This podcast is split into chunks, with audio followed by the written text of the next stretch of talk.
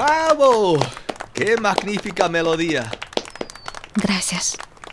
Ya llevo un año viviendo aquí desde que abandoné la capital imperial. En este remoto rincón apenas he tenido la oportunidad de escuchar música auténtica. Las canciones folclóricas de las campesinas y el sonido de las flautas de los jóvenes vaqueros son originales, pero algo rudimentarios.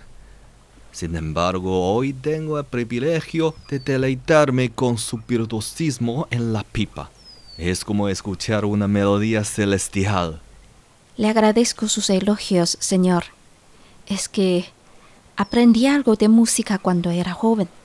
En su interpretación pude distinguir algunos estilos y técnicas del club oficial de la capital, donde aprendió a tocar el instrumento. ¿Podría saber con quién hablo, señor?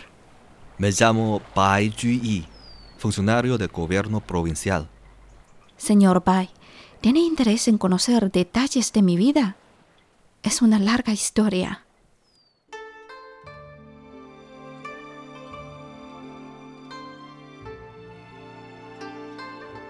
Descubra los poetas chinos más distinguidos y las historias que esconden entre sus versos. Más allá de los poemas, una producción de Onda China.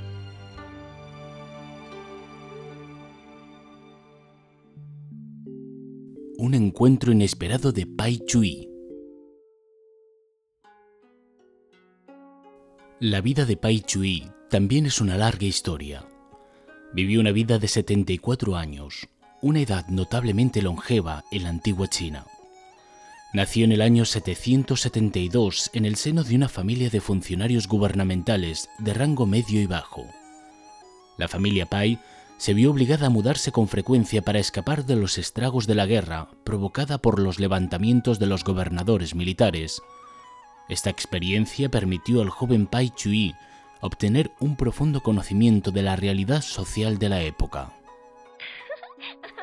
Durante su infancia residió en Fuli, donde conoció a una joven vecina, Xiang Lin, cuatro años menor que él. Ambos iniciaron una relación de amor y dolor que duraría más de 40 años. Muchos años después, Pai Chui rememoró su primer amor en el poema Chica del vecino. Joven quinceañera, más bella que las hadas, tan peculiar como la luna que brilla en pleno día o el loto que florece sin agua. Pai Chui era ingenioso desde pequeño y estudiaba con esmero, así que desde muy joven ya tenía el pelo gris. En un examen compuso Despedida en una antigua pradera, poema incluido actualmente en el programa de educación primaria de China. En la pradera donde nos despedimos, la hierba crece. Cada año se marchita y florece. Aunque el fuego salvaje llegue a consumirla, con la prisa primaveral, se renueva y renace. Se dice que fue con esta obra con la que Pai Chui convenció al famoso comentarista Ku Juan de su talento. Como muchos brillantes estudiantes aún desconocidos, Pai Chui visitaba a los eruditos de reputación para presentarles sus creaciones literarias, con la esperanza de ganarse el reconocimiento de estas personas influyentes. Al principio, Ku Juan no prestó mucha atención a este joven. Chui, no es fácil vivir en Chang'an debido al alto costo de la vida. El nombre Chui significa en chino vivir fácilmente y sin preocupaciones. Ku Juan hizo una broma sobre el nombre del adolescente, pero su opinión cambió por completo después de examinar detenidamente las obras de Pai Chui. Hoy para una persona con tanto talento es fácil vivir donde quiera.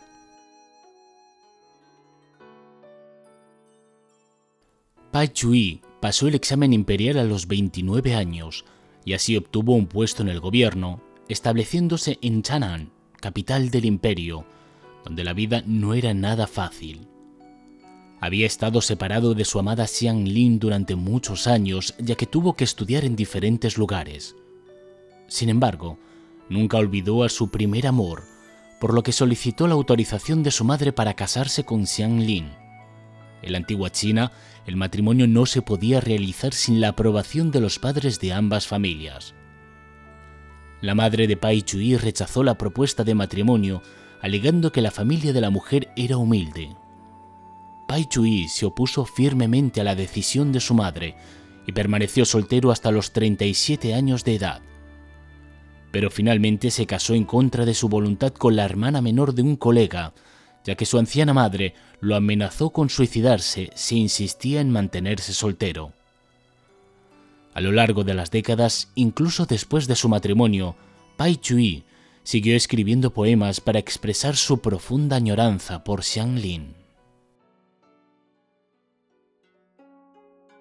En la primera mitad de su carrera política, Pai Chui se destacaba por su carácter airado, audaz, imprudente y radical. En particular, cuando trabajaba como censor imperial, ya formulaba constantemente críticas en contra del monarca sobre todo tipo de cuestiones, incluso las que estaban fuera de su competencia. Eso no solo enojó a muchos de sus colegas, sino que también enfureció al emperador. Hmm. Ese Pai Jui no tendría su puesto actual si no fuera por mí. Y ahora mira su actitud conmigo. No lo tolero más. Es cierto que Pai Jui se distingue por su conducta inadecuada en ocasiones sin constelar los protocolos y etiquetas establecidos. Sin embargo, a mi juicio, detrás de sus críticas y consejos hay una buena voluntad y lealtad al imperio y a su majestad. Perdónelo, por favor. Claro, lo sé. Si no, ¿crees que estuviera vivo?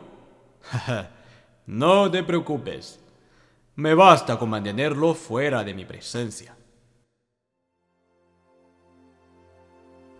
Además, como un oficial honorable y perspicaz, Pai Chui había tomado conciencia de numerosos problemas sociales ocultos tras la potencia y prosperidad del imperio.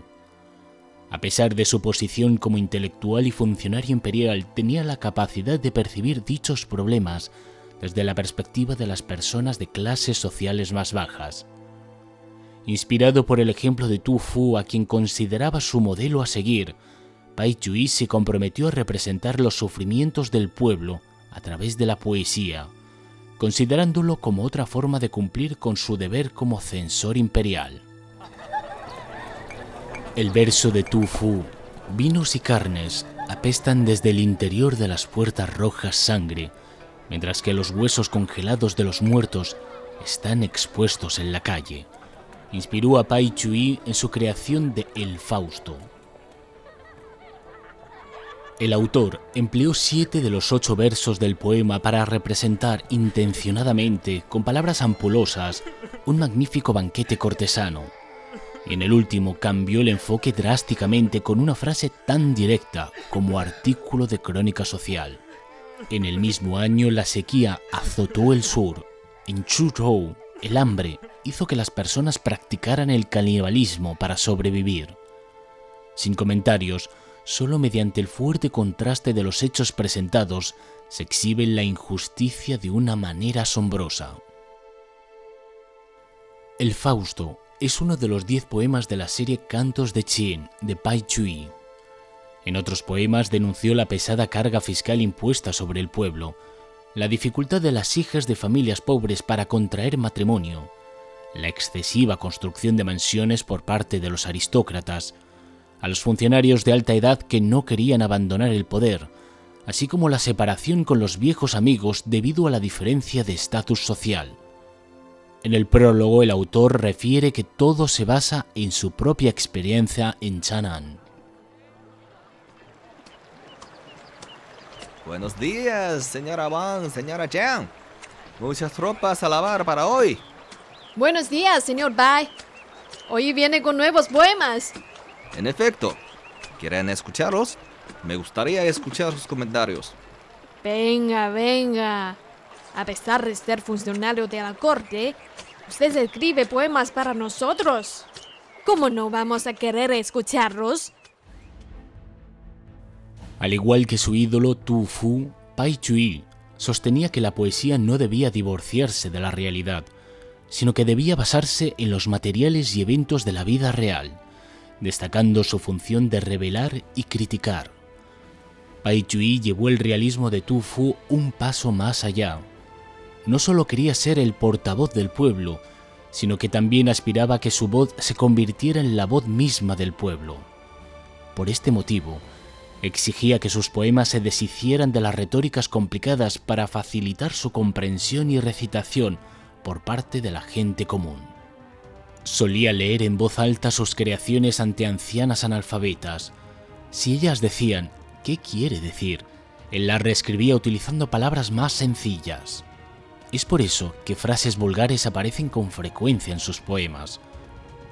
Muchas de sus obras ya eran extremadamente populares entre diferentes sectores sociales, mientras el autor aún estaba vivo, algo inusual para los poetas de la antigua China. Hasta la fecha actual se conocen alrededor de 3.000 obras de Pai Chui, una cifra superior comparado con otros poetas de la dinastía Han. Esta teoría literaria de Pai Chui se aplica claramente en la colección Nuevo Yuefu, compuesta por 50 poemas. Yuefu era un estilo folclórico típico de la dinastía Han. Pai Chui lo adoptó a sus propios trabajos que se caracterizaban por un lenguaje directo, una postura política inequívoca y una estructura de narración que se fundamentaba en un único suceso o situación. Estas peculiaridades permitían que su obra se esparciera con rapidez en la sociedad.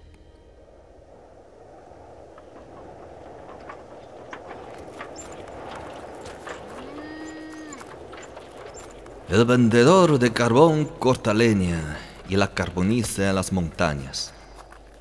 Su rostro envejecido se encuentra envuelto en cenizas. Sus sienes muestran tonos grises y sus manos están negras y secas. En el poema titulado El vendedor de carbón, el autor presenta en los primeros versos la imagen típica del trabajador de clase baja. A continuación, describe el miserable destino de los trabajadores. Con el dinero de la venta que hará, cubrir su cuerpo y llenar el estómago, nada más. Aunque en Narapo su ropa está, anhela un clima más frío, porque así a un mejor precio su carbón se venderá. Durante la noche cayó una intensa nevada y la nieve cubrió todo el camino. Es una excelente oportunidad para vender el carbón. El viejo vendedor se levantó en la madrugada y condujo una carreta de buey cargada de carbón hasta la puerta sur del mercado. Ya es mediodía. El hombre y el buey, sin alimentarse, descansan en el barro al lado de la vía. En ese momento, llegaron dos jinetes, uno con vestimenta amarilla, otro con ropa blanca. Oye viejo, ¿vendes carbón? Sí, señor, sí. ¿Quiere carbón? Para el uso de Palacio Imperial, ¿ves? Decreto de su majestad. Síguenos con la carreta. Espere. ¿Y el precio? Basta de encendidos. Síguenos. Son eunucos del palacio encargados de las compras. En nombre de la compra imperial, siempre adquirían los productos de la gente común a un precio ridículo y de manera coercitiva. Pai Chui no emitió ningún comentario acerca de este sistema que equivalía prácticamente al robo, sino que otorgó al poema un final amargo e indignante desde el punto de vista del protagonista. El carbón del carro pesa 500 kilos. ¿Cómo calificarlo de injusto si es para el palacio? Hasta nueve metros de seda usada en la cabeza del buey. Así pagan el precio carbón. De acuerdo con las investigaciones posteriores, la seda que pagaron los cortesanos solo equivalía a un tercio del valor del carbón. Con sus censuras, Pai Chui esperaba instar al monarca a mejorar la gestión gubernamental y con sus obras poéticas despertar la conciencia de la clase dirigente. Pero su ingenio ideal no tuvo oportunidad de realizarse en aquella época. En el año 815, el atentado contra el primer ministro Wu Yuanhong conmovió al imperio. Pai Chui presentó su proyecto al emperador pidiendo una sanción severa a los responsables. Por este acto, fue acusado de hacer comentarios inapropiados a su competencia. Posteriormente, debido a reiteradas acusaciones en su contra, fue degradado y enviado al gobierno local de Changzhou. La verdadera causa de su exclusión de la corte consistía en sus comentarios y poemas que le enemistaron con muchas personas de poder. Trabajando como un funcionario de bajo rango en un lugar remoto, la vida era tranquila y monótona, siendo una persona desinteresada en la riqueza o la fama, hasta un día cuando un encuentro inesperado perturbó su tranquilidad interior. En la noche despidió a un amigo que viajaría en barco. Escucha, alguien está tocando pipa allá en el barco. Ah, sí. Es genial. No te apresures a irte. Es una valiosa oportunidad de escuchar buena música. Vamos a ver. Pai Chui y su amigo subieron al barco de donde provenía la melodía. Pero la actuación había terminado, así que pidieron al dueño preparar la cena, vinos y un bis. De repente apareció una mujer madura, muy bien conservada. Su ejecución con la pipa no solo mostraba destreza, sino que también estaba impregnada de emociones, como si estuviera interpretando la vida entera de una persona. Pai Chui describió su música con un lenguaje evocativo. Los toques de las cuerdas gruesas bullen como chubascos, y en las cuerdas delgadas sollozan como susurros. Bullen y sollozan en un plato de jade, perlas caen y rebotan. Como bajo el hielo fluye un arroyo, el sonido se congela poco a poco. Una melancolía crece en la oscuridad. Ahora ese giro tiene más sentido que la sonoridad. De repente, revienta la botella y salta el agua. Carga la caballería y resuenan las armas. La púa rasga las cuerdas y un coro como un chasquido de la tela que se rompe con fuerza. Así finaliza la melodía. Cuando cae sobre los barcos el silencio y la luna de otoño ondula en medio del río.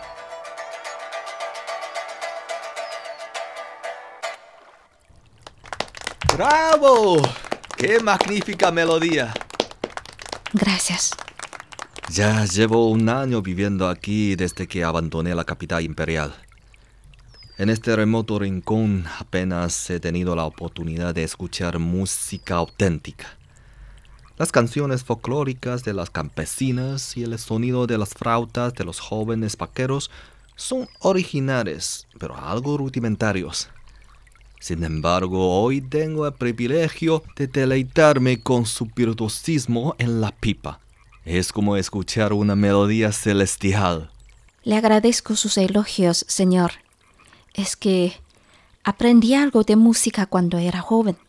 En su interpretación pude distinguir algunos estilos y técnicas del club oficial de la capital, donde aprendió a tocar el instrumento. ¿Podría saber con quién hablo, señor?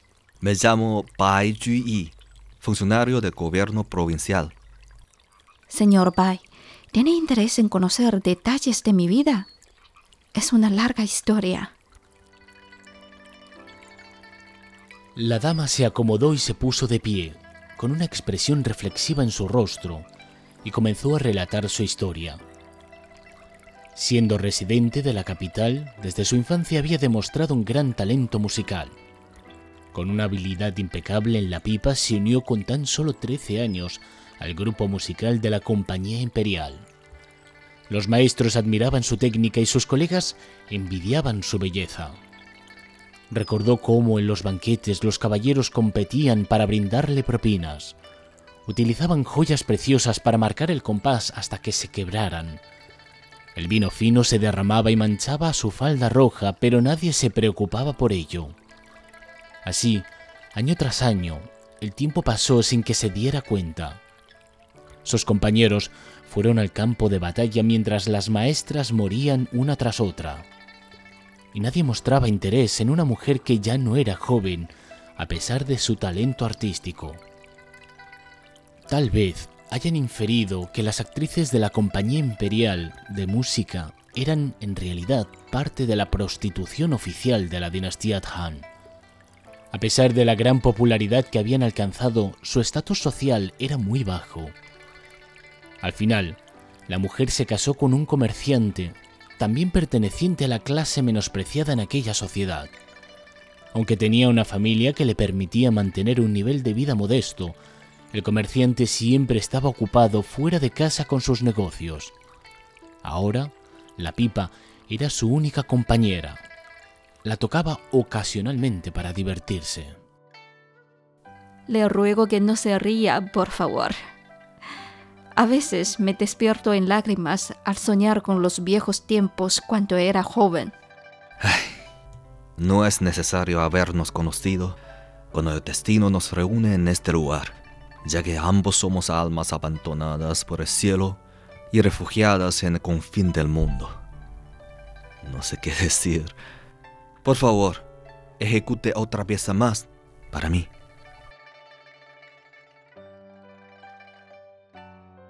La historia del artista conmovió el corazón de Pai Chui. Su vida había seguido el mismo trayecto, desde foco de atención de todo el mundo hasta quedar en un rincón en el abandono. La segunda pieza musical no ostentó tanto el uso de técnicas, solo plasmó una inmensa tristeza. Sin darse cuenta, las lágrimas impregnaron el atuendo del poeta. Este encuentro fue registrado por completo en el poema Oda a la pipa de una dama. El ser expulsado a Tianzhou fue un punto de inflexión en la vida de Pai Chui.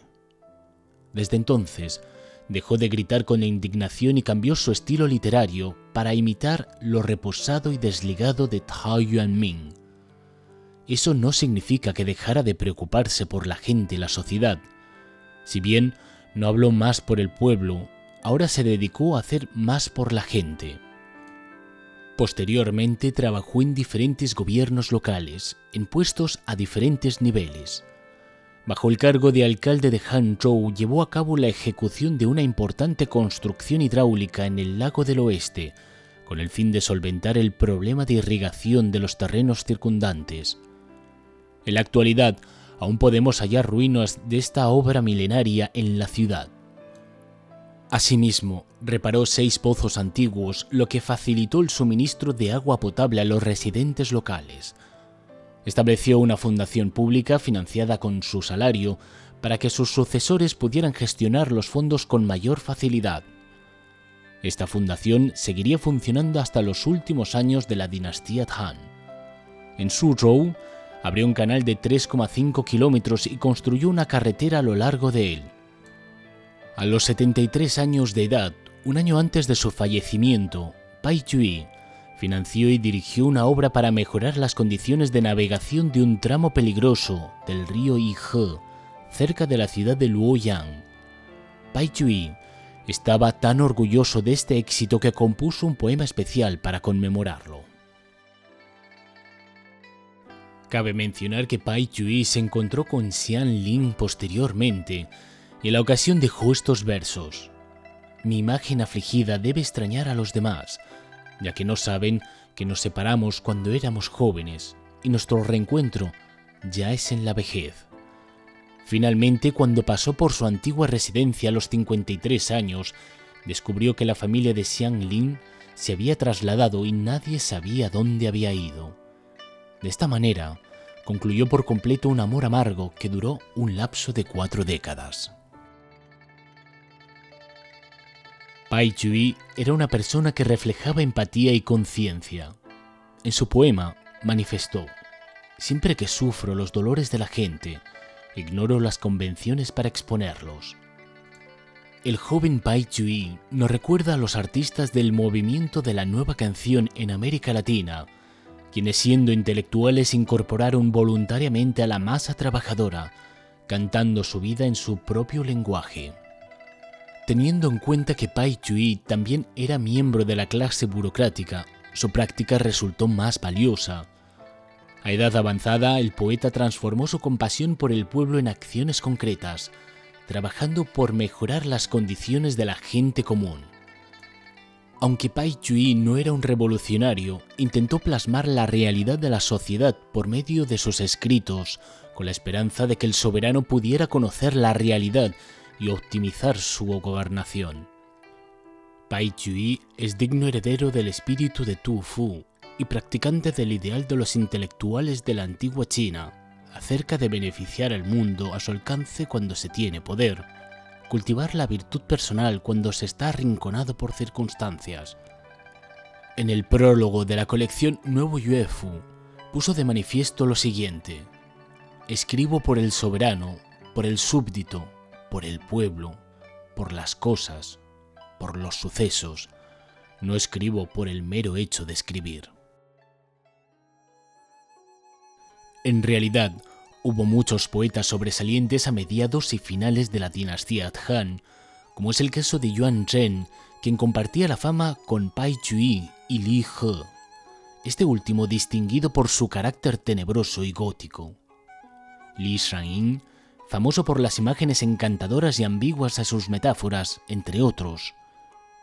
Pero seguiremos navegando a lo largo del río de la historia de la poesía clásica china. Nuestra próxima parada, la dinastía Song, donde surgió un nuevo estilo de la poesía china.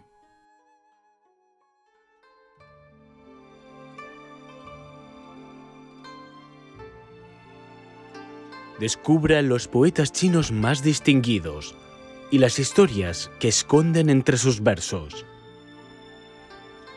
Más allá de los poemas, una producción de Onda China.